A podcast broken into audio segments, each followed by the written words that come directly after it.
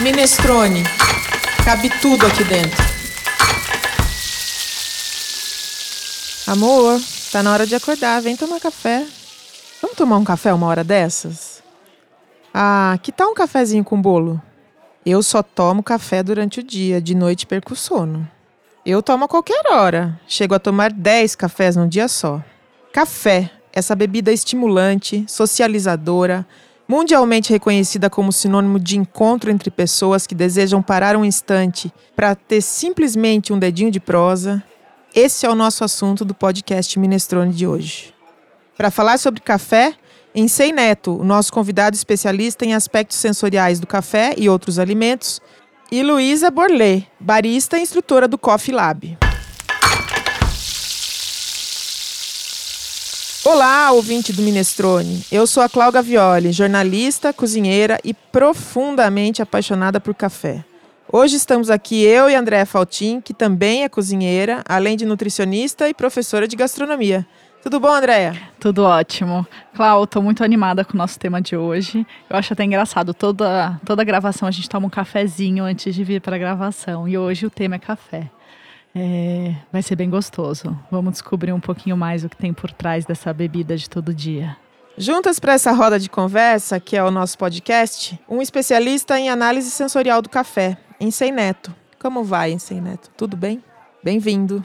E a Luísa Burlé, que é barista e instrutora no Coffee Lab. Tudo bem, Luísa? Bem-vinda. Como vai? Obrigada, tudo ótimo. Obrigada pelo convite. É um prazer ter vocês aqui. O café é essa bebida que, entre tantas outras propriedades, tem aquela que todos conhecem, que é a de combater o cansaço, nos deixar mais alertas, nos manter acordados, nos fazer conversar um pouco mais, ao mesmo tempo que avisa para a visita que está chegando a hora de ir embora. Ele é um reconhecido digestivo para depois das refeições. É sinônimo de hospitalidade em todas as classes sociais e é uma das principais commodities brasileiras na exportação. Para o ouvinte do podcast Minestrone, seguem alguns dados de mercado sobre o café. Andréia, você fala aí sobre a nossa pesquisa? Hum, falo sim, Clau. É, a gente trouxe alguns dados da Associação Brasileira da Indústria do Café, da ABIC, o Brasil é o maior exportador de café do mercado mundial e ocupa a segunda posição é, entre os países consumidores da bebida. Então, o brasileiro realmente gosta de um cafezinho. O Brasil responde por um terço da produção mundial de café, o que o coloca como o maior produtor mundial, posto que detém há mais de 150 anos. A gente trouxe alguns dados pensando nos estados. Então, hoje, Minas Gerais é o maior produtor é, de café do nosso país. Ele tem cerca de 50% da produção nacional. Em segundo lugar, vem o Espírito Santo. São Paulo, que já foi um estado o mais tradicional produtor do café, hoje concentra mais pequenas propriedades que produzem cafés especiais em áreas bem específicas. E a gente também tem o o Paraná, que antes foi o maior estado produtor do país e hoje vem recuperando é, essa produção pouco a pouco. A gente também tem a Bahia e Rondônia é, entre os estados produtores de café. O preço do café pode ser vendido no supermercado, vai entre 19 e 22 reais, mas a gente tem os chamados café gourmet que podem custar de 4 a 5 vezes mais que isso o no quilo, mercado. Né? O quilo, sim. A gente trouxe também alguns dados sobre exportação. A Cláudia falou falou que café é um dos maiores commodities brasileiros. A gente tem um total nacional exportado entre janeiro e setembro, um dos maiores nos últimos cinco anos e um crescimento constante. A gente teve 30 milhões de sacas exportadas. É, e um volume, esse volume representa 27% a mais em relação à base do mesmo ano passado. O café cru ou em grão representa 1,8% da pauta de exportação do Brasil, sendo que, para a gente ter uma referência, a soja representa 14%, o frango 2,5% e a carne bovina 2,3%. Então a gente realmente tem o café como destaque nas exportações brasileiras. Antes de mais nada, eu queria pedir para você, Insei Neto, para nos contar brevemente como é que começou o seu envolvimento com o café. Porque para a gente que pesquisou, é, a gente acaba sabendo que você é consultor e tal. Mas eu queria saber como é que foi a história, assim.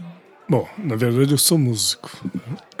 eu tenho licenciatura em música, em algumas cadeiras. Mas como eu sempre gostei de comida e bebida, acabei fazendo engenharia química com é, especialização em tecnologia de alimentos. E também fiz uma extensão em marketing. Trabalhei muito tempo na, nas indústrias de alimentos e bebidas, basicamente fermentados, quase todas multinacionais. Uh, fui inclusive gerente de uma divisão de uma delas, onde trabalhávamos com produtos assim muito diferentes, né? que levaram um certo tempo para o mercado absorver. E aí foi quando o meu sogro insistiu muito para que eu é, cuidasse da fazenda que ele havia é, começado na região do Cerrado, é, em Minas Gerais, próximo a Brasília, porque ele via no café um bom, um bom negócio. Ah, você vai lá, você vai, vai lá, mas eu sempre falei, não, não quero ir, não tenho interesse, eu estava bem em São Paulo. Mas depois de muita insistência, acabei indo para lá. Eu não bebia nem café, só tomava pingado, né? Tinha que ter leite. Uhum. Aí depois disso eu tive que começar do zero e como nem bebia café, não sabia que era planta, sou aqui de São Paulo, a primeira coisa que fiz foi tentar entender o mercado. Aí fiz todo o processo ao contrário. Então fui buscar o conhecimento, o entendimento de como era a parte comercial e vim chegando, aproveitando a minha experiência em indústria de alimentos para entender a parte sensorial, como se padronizava, até chegar na produção propriamente dita. Isso foi em 87. Maravilha. Bom, e você, Luísa? Você é barista e trabalha como instrutora lá no Coffee Lab. É, você pode contar pra gente por que, que você resolveu viver de café? Opa! Eu estudei hotelaria, é, sou formada em hotelaria e em 2004 um dos meus primeiros estágios foi numa cafeteria. Então, em 2004, a gente quase não estava falando de cafés especiais aqui em São Paulo, né? Nem em outras regiões do país. E essa cafeteria tinha um intuito de já trabalhar com cafés especiais. Starbucks não estava no Brasil ainda, né? E a consultora que foi lá ajudar nessa parte de, de café, né, das bebidas, a escolha do grão e tudo mais, foi a Isabela Raposeiras. Então ela estava ainda no comecinho, mas ela já tinha ganhado o campeonato nacional, já tinha ido competir é, internacionalmente. Então ela, eu tive essa sorte da gente já aprender o expresso lá atrás, em 2004. Em 2012, eu tive a oportunidade de abrir uma cafeteria aqui em São Paulo. Então eu abri uma cafeteria ali na região dos Jardins, ficava na travessa da 9 de julho, ali na José Maria Lisboa. Aí eu fiquei uns três anos à frente da cafeteria. Aí passei lá pra frente porque é difícil empreender sozinha, né? E aí eles me chamaram para dar aula no Coffee Lab em 2016. E aí eu fiquei dando aula, me apaixonei. Eu sou barista, mas hoje eu faço, eu sou mais instrutora do que barista mesmo, né? Então foi por aí. Aí não deu para sair mais, né? Dessa área. Bom, vamos falar então de alguns aspectos que se relacionam ao café. Esse é um assunto que, como alguns outros que a gente já teve aqui no podcast, eles renderiam vários episódios, porque atrás de um cafezinho tem muitos negócios, né? Como o próprio Ensei citou, é, ele fez a cadeia de trás para frente para aprender e aí se vão muitos anos de aprendizado, né? Ou seja, tem muito assunto para falar. Mas eu queria começar com uma pergunta que é só uma provocação, né? Para vocês dois, por que, que as pessoas tomam café? Ah, eu acho que muitos motivos. A gente quando eu dou aula lá no lab ou em outros momentos, eu sempre pergunto: por que, que você está fazendo esse curso? Por que, que você está estudando café? E a maioria das pessoas traz uma memória afetiva, né? Ou porque tomava café desde pequenininho, tem gente que tomava café na mamadeira, tem gente que aprendeu a tomar café na faculdade para ficar acordado, para fazer trabalho, é, ou trabalhar e estudar junto. Então tem uma memória afetiva muito forte com o café. Às vezes as pessoas nem não estão muito ligadas na apreciação da bebida, né? No sensorial da bebida, mas a memória afetiva é sempre muito forte forte, eu acho.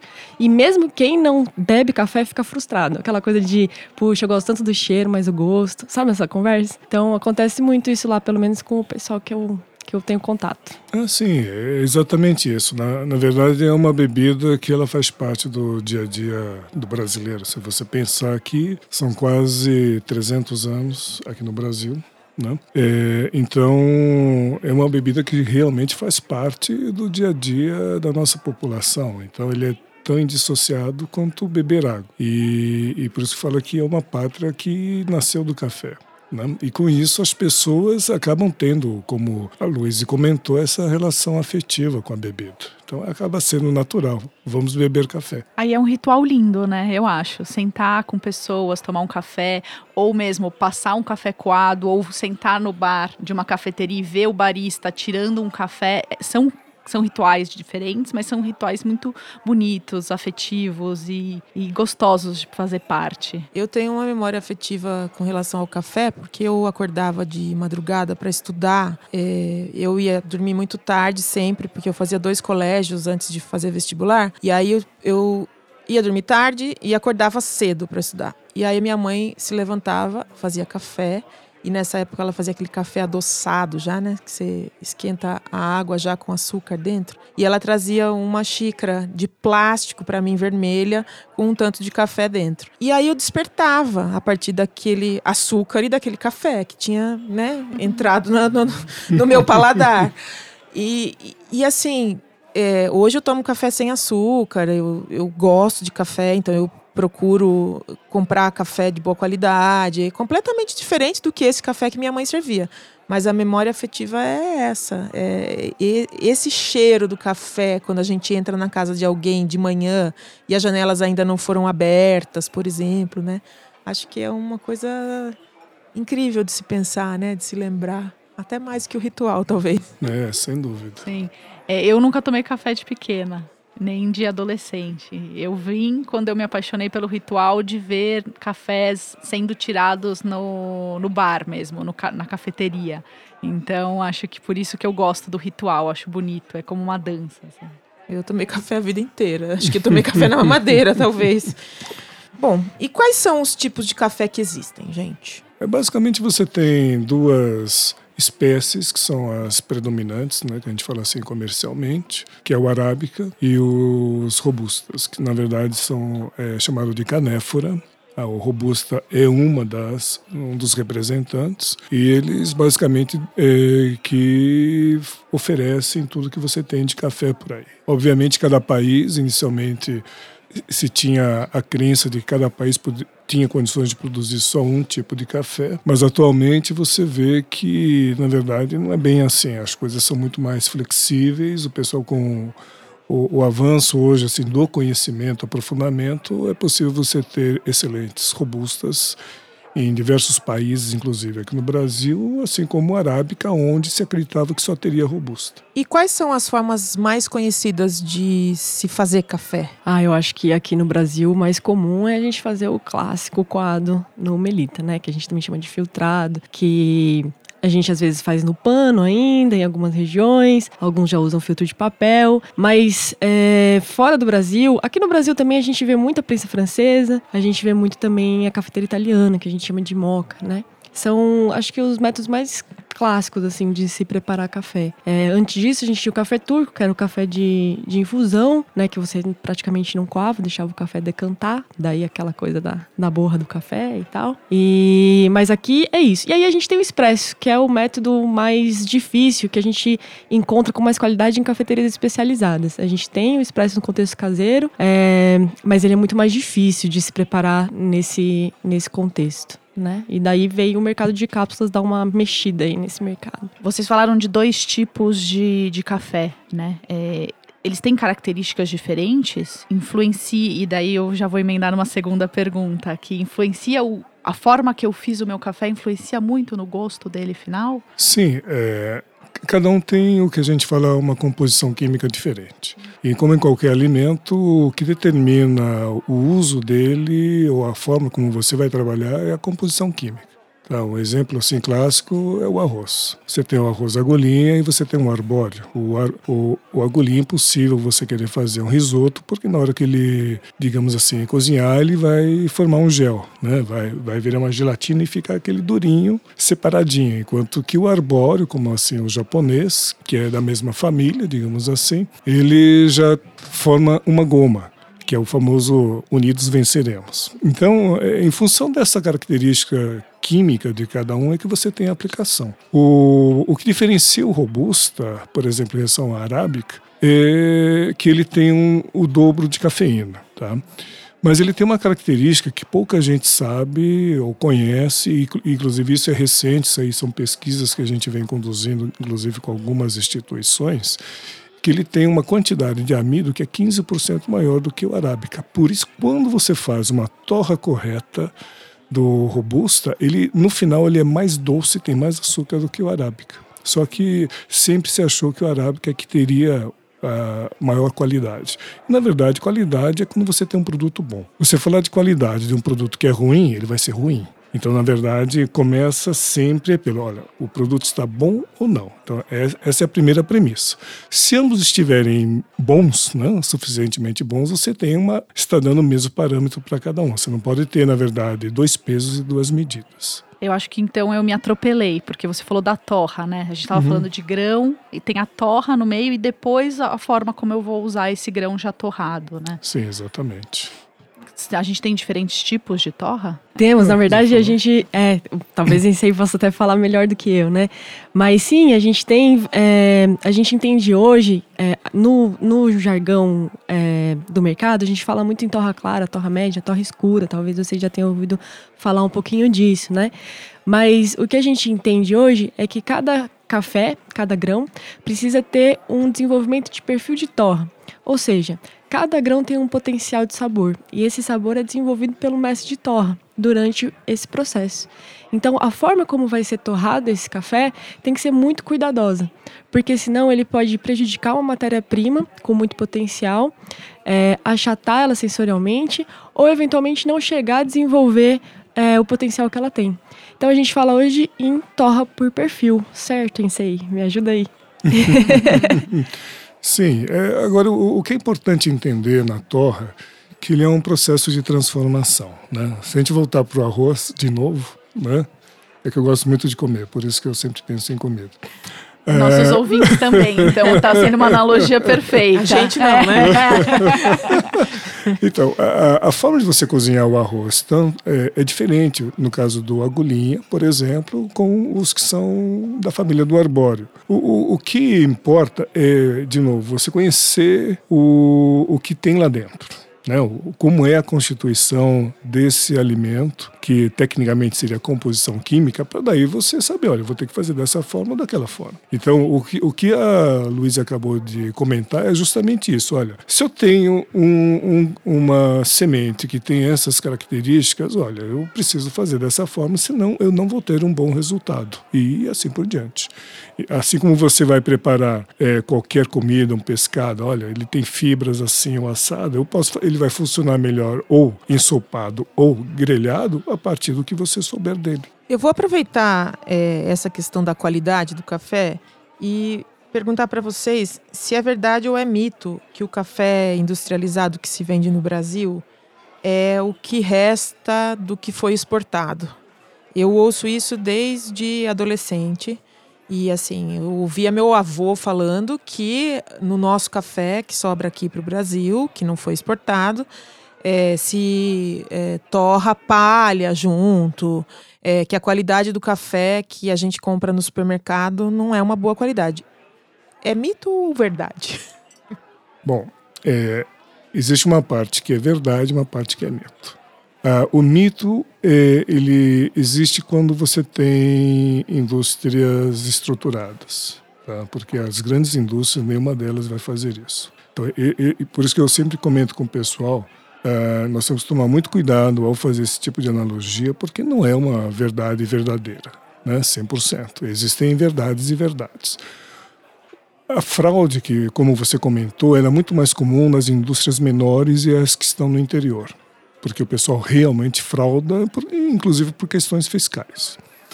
As indústrias que estão estruturadas, nenhuma delas faz isso.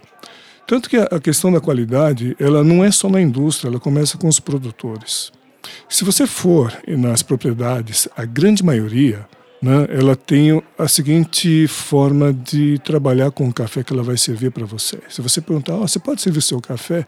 Infelizmente, a grande maioria, ele fala assim, oh, eu tenho aqui Aí, qual o café que você dá? Ah, esse aqui é a minha escolha que sobrou lá da varrição. Quer dizer, é o pior café. Quer dizer, o próprio produtor, ele acaba servindo o que é pior. Quer dizer, então, se você quiser conhecer o que é pior, você vai conhecer com o produtor.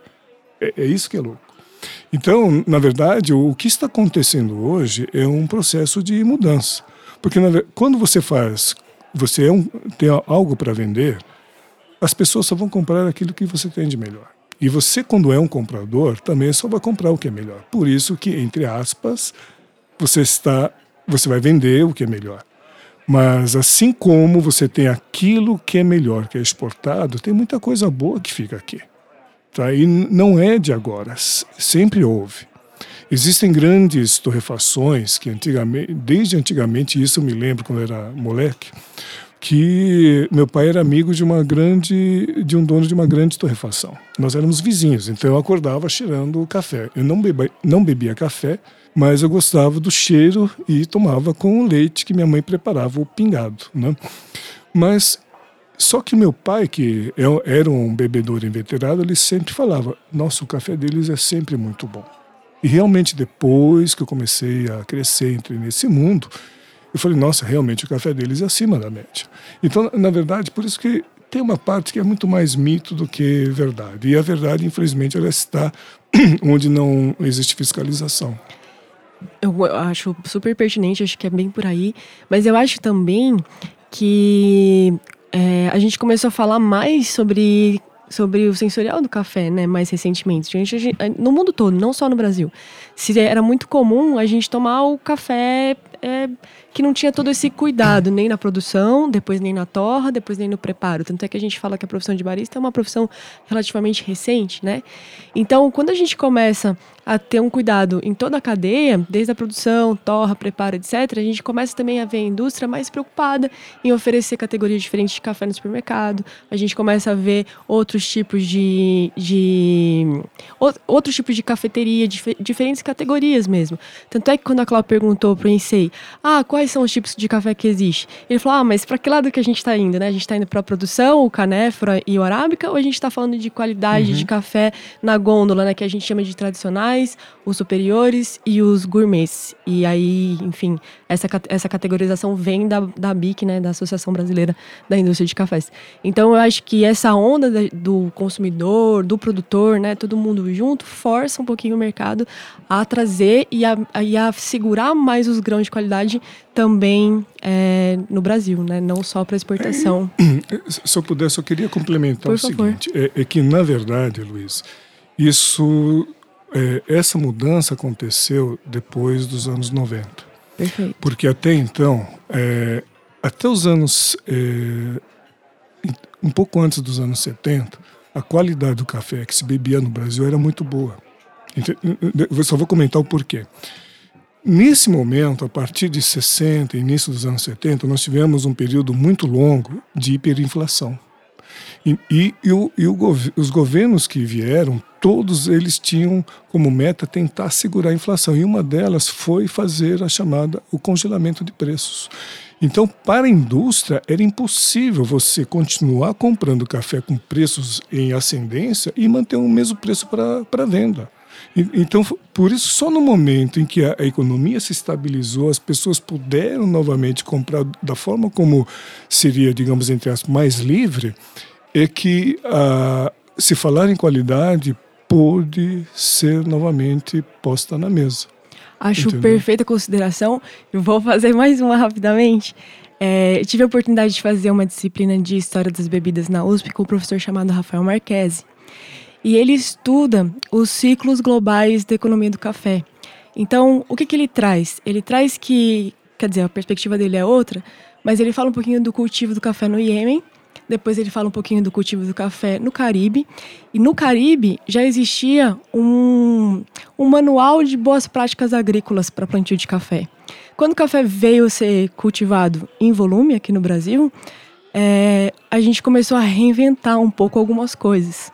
Então, esse café de chão, café de varredura, que passou a ser usado para consumo, vem um pouco dessa nossa preocupação na produção de volume e não de qualidade.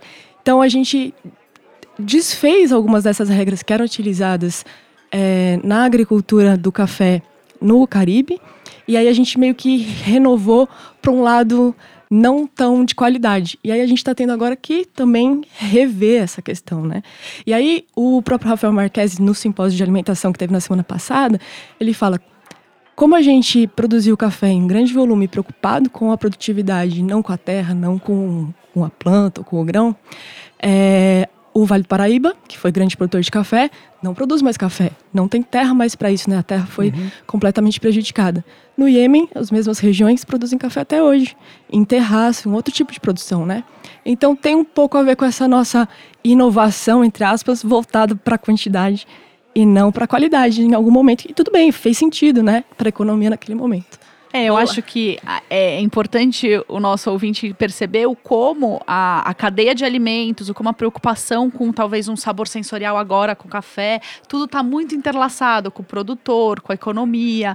Por isso que alimentação, comida, movimenta tantos assuntos tão diversos. Mas eu tenho uma pergunta para fazer para vocês, porque vocês falaram duas vezes é, café de varredura, é isso? Não, varrição. Varrição, varrição obrigada.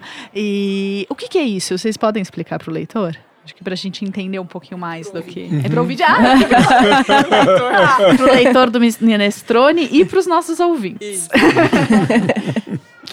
é, é, o que nós temos que lembrar é que o cafeiro é uma árvore frutífera. E o que você colhe são as frutas e que eventualmente podem vir a cair. O, o que acontece é que é, quando você tem numa região como o Brasil, porque na verdade assim parte da, do cultivo ele se modificou como a Luísa comentou, mas em, em razão das características climáticas. Então o que tem que ser levado em consideração é, é, existem outros elementos, não é só ah, é, do que o fato de estar, o Brasil ter feito em grande escala. O Brasil ele, ele sempre foi um país que teve é, a vocação para plantation, que são as grandes lavouras. Começou com a cana de açúcar e, e por isso que ele se adaptou rapidamente ao, ao café. Né? Mas a grande parte do, do café está localizado próximo ao trópico. E a única região maior produtora do mundo que tem essa característica, o país produtor. Então isso faz com que as quatro estações elas sejam muito mais, melhor definidas do que a grande maioria que eles ficam mais próximas ao Equador. Então quando você olhar estatisticamente onde se onde fica a produção de café, você vai perceber que uma parte ela fica muito mais próxima à linha do Equador e, e pouco fica mais distante. E justamente essa que fica mais distante é o que está aqui no Brasil. Minas Gerais, São Paulo, parte do Paraná, que é a linha do Trópico de Capricórnio, tá certo? Então isso faz com que a, a florada ela, ela seja tenha uma cadência diferente e você pode ter uh, em, até em razão da mudança climática diversas floradas, tá? Que antes não era tão comum. Para você ter uma ideia, é, há 40 anos atrás, 50 anos atrás, as floradas elas eram muito mais uniformes na região de São Paulo e Minas Gerais do que são hoje, por causa dessa mudança climática. Então, isso faz com que você tenha uma dispersão de, de frutas maduras muito maior. E no momento da colheita, você não consegue pegar tudo junto. Né? Então, mesmo o pessoal que fala que é pequenininho, olha, eu colho tudo na mão, não é bem assim. A gente sabe que não dá para fazer isso, é impossível. Então uma parte cai no chão. E isso que cai no chão para ele tentar aproveitar é o chamado café de varrição. Só que hoje já existe uma legislação, uma norma da Anvisa que proíbe. Por isso que as grandes indústrias elas não compram café de varrição, porque se numa fiscalização você tiver ah, o, uma, um elemento que você encontra no, no solo e ele aparecer, a, a indústria é multada. Agora, o grande problema é que esse café de varrição ele apodrece. E com isso ele pode ter uma, um, um fungo que vai dar um problema chamado ocratoxina, que é cancerígeno. Por isso que não se deve consumir café de chão. Tá? É, a, você vai observar que, mesmo para exportação hoje, os exportadores, sim, os que são realmente sérios, não fazem exportação desse tipo de café. O papo tá muito bom, mas a gente vai ter que encerrar porque esse programa tem muita coisa pra gente ah, falar. Não, Clau. Vamos falar mais, tem tanta coisa que a gente não falou. A gente abre mais um episódio. Que ah, tal? Acho uma boa ideia. É. Não vamos desperdiçar os nossos é, convidados aqui. Vamos falar mais. Café tem tanto assunto bom. Bom, então eu quero agradecer para o que a gente já gravou aqui com vocês. A gente vai continuar depois, é, falando um pouco mais sobre café. E para você que está nos ouvindo, é, acesse o podcast Minestrone através do site www.minestrone.com.br. Se cadastre, a gente tem muito assunto para conversar sobre gastronomia. O Minestrone é um site onde cabe tudo, tudo que tiver a ver com comida e bebida. É a gastronomia amplamente tratada. Então a gente se despede por aqui, porque a gente vai ter um episódio duplo sobre café. Vai ser um dópio. Expresso Dópio. Ai, que delícia! Hum. Muito obrigada por nos prestigiar. Agradeço a todos os nossos convidados, Ensei Neto e Luísa Burlé. Muito obrigada por vocês terem vindo. Agradeço a Andréia que está aqui comigo fazendo essa dobradinha. É uma satisfação imensa ter podido aprender com vocês. Voltem quando quiserem. No Minestrone a gente fala um pouco de tudo. Cabe tudo aqui dentro. Até o próximo podcast Minestrone. E não perca a nossa continuação sobre café. Isso mesmo, Andréia.